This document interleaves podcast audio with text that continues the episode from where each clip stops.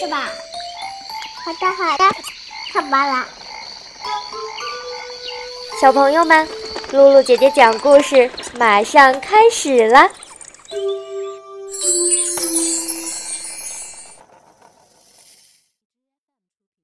小朋友们，上次我们讲到，爱丽丝没走多远，就看到了一间房子。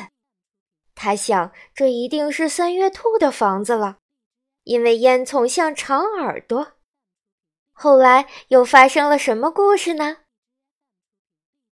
今天我们继续讲《爱丽丝梦游仙境》的第七章《发疯的茶会》上集。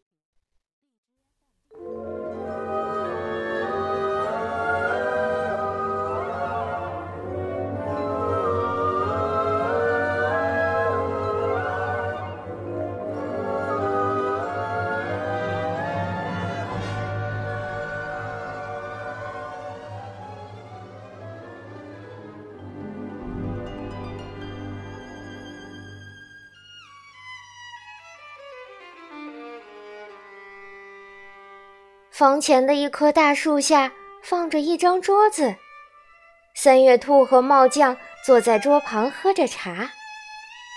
一只睡鼠在他们中间酣睡着，那两个家伙把它当做垫子，把胳膊支在睡鼠身上，而且就在它的头上谈话。这睡鼠可够不舒服的了，爱丽丝想。不过他睡着了，可能就不在乎了吧。桌子很大，他们三个都挤在桌子的一角，没地方了，没地方了。他们看见爱丽丝走过来，就大声嚷着：“地方多得很呢！”爱丽丝说着，就在桌子一端的大扶手座椅上坐下了。要喝酒吗？三月兔热情地问。爱丽丝扫视了一下桌上，除了茶，什么也没有。我没看见酒呀，她回答。根本就没酒嘛，三月兔说。那你说喝酒就太不礼貌了吧？爱丽丝气愤地说。你没受到邀请就坐下来，也是不太礼貌的。三月兔回敬他：“我不知道这是你的桌子。”爱丽丝说：“这可以坐下好多人呢，还不止三个呢。”你的头发该剪了。猫将好奇地看了爱丽丝一会儿，这是他第一次开口说话。你应该学会不。随便评论别人，爱丽丝板着脸说：“这是非常失礼的。”帽匠瞪大眼睛听着，可是末了他说了一句：“一只乌鸦为什么会像一张写字台呢？”好了，现在可有有趣的事了，爱丽丝想。我很高兴猜谜语，我一定能猜出来。她大声说。你的意思是你能说出答案来吗？三月兔问。正是这样，爱丽丝说。那你怎么想就怎么说吧。三月兔继续说。我我正是这样的，爱丽丝急忙回答。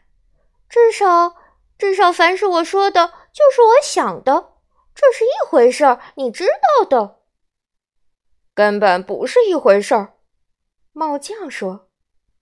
那么你说，凡是我吃的东西，我都能看见；和凡是我看见的东西，我都能吃，也算是一样的了。三月兔加了句：“那么说，凡是我的东西，我都喜欢；和凡是我喜欢的东西，都是我的，也是一样的了。”睡鼠也像在说梦话一样说道。那么说，我睡觉时总要呼吸，和我呼吸时总在睡觉也是一样的吗？这对你倒真是一样的。帽匠对睡鼠说。谈到这里，话题中断了。大家沉默了一会儿。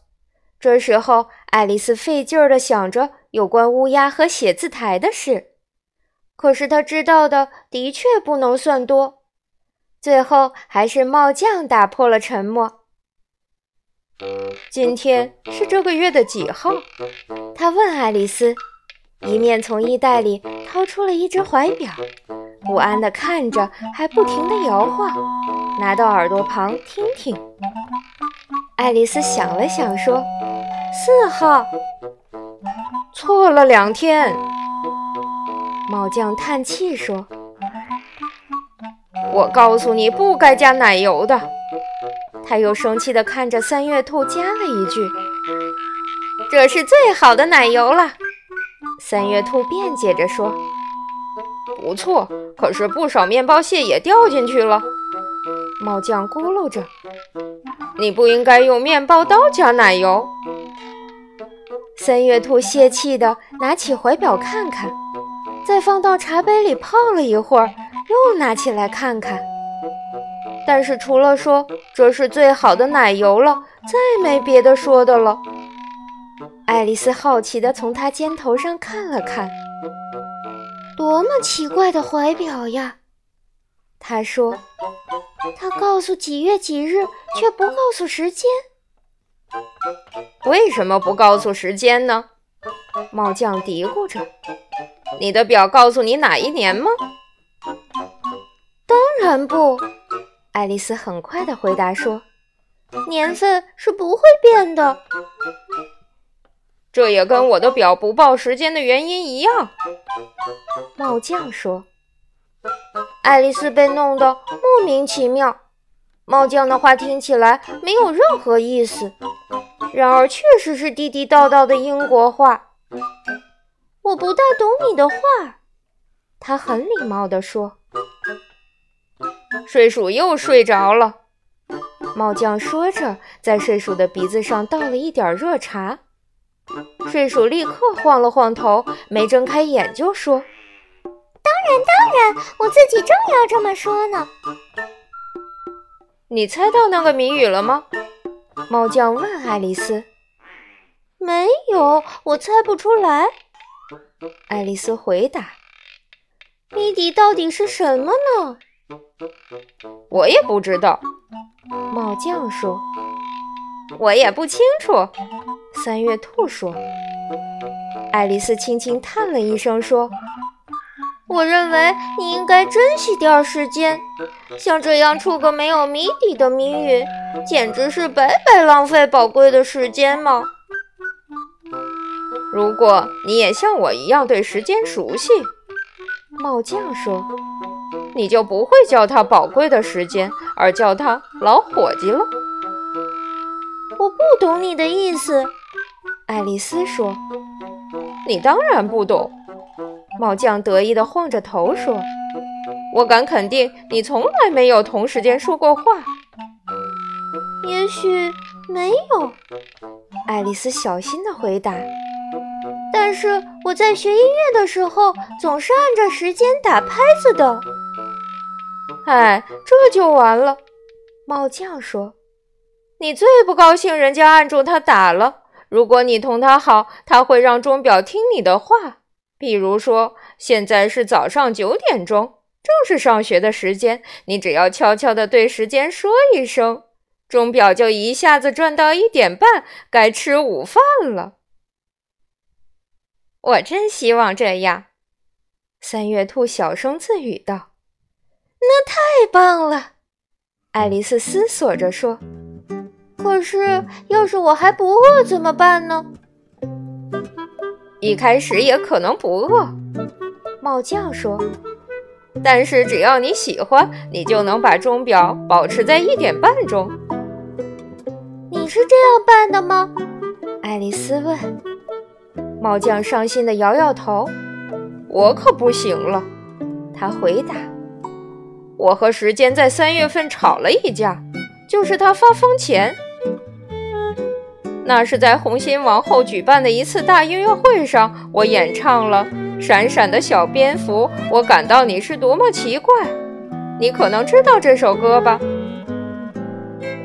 我听过一首，同它有点像。”爱丽丝说：“我知道下面这样接着的。”帽匠继续说：“是这样的，你飞在地面上多高，就像茶盘在天空上闪呀闪呀。”睡鼠摇了摇身子，在睡梦中开始唱道：“闪呀闪呀闪呀闪呀，一直唱下去，直到他们捅了他一下才停止。”我还没唱完第一段呢，帽匠说。那王后就大喊道：“他简直是在糟蹋时间，砍掉他的头，多么残忍呀！”爱丽丝说道。